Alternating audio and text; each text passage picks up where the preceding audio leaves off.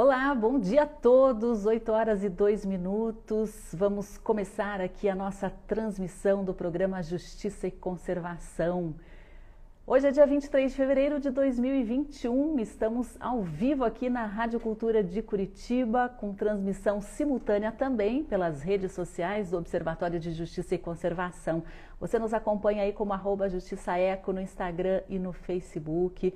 Aproveito aqui para deixar o nosso convite para você conhecer o site www.justiçaeco.com.br. Lá você conhece o nosso trabalho, os nossos conteúdos, né? Toda a nossa área de atuação e campanhas em prol da proteção do nosso patrimônio natural, especialmente a Mata Atlântica brasileira.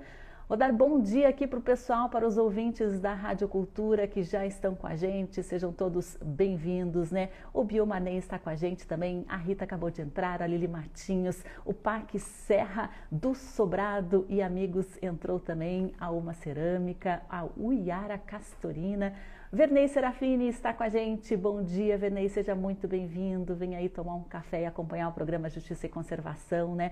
Nós estamos com as transmissões diárias aqui de segunda a sexta-feira, sempre a partir das 8 horas da manhã, ao vivo com diversos convidados, instituições, pesquisadores, pessoal ligado à área do meio ambiente, justiça e cidadania, sempre com muitas informações interessantes trazidas para a gente.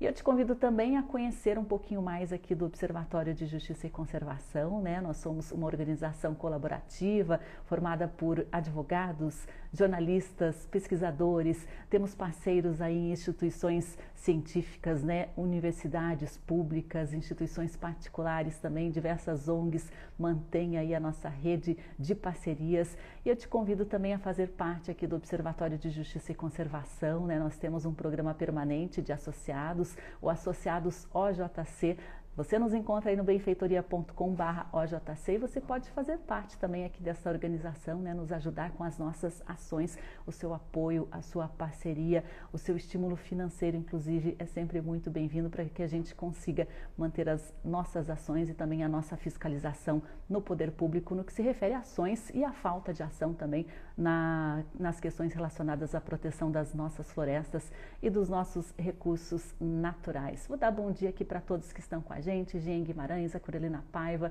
a Ângela Cuxac da Rede Pro C. Ângela, muito bom dia para você.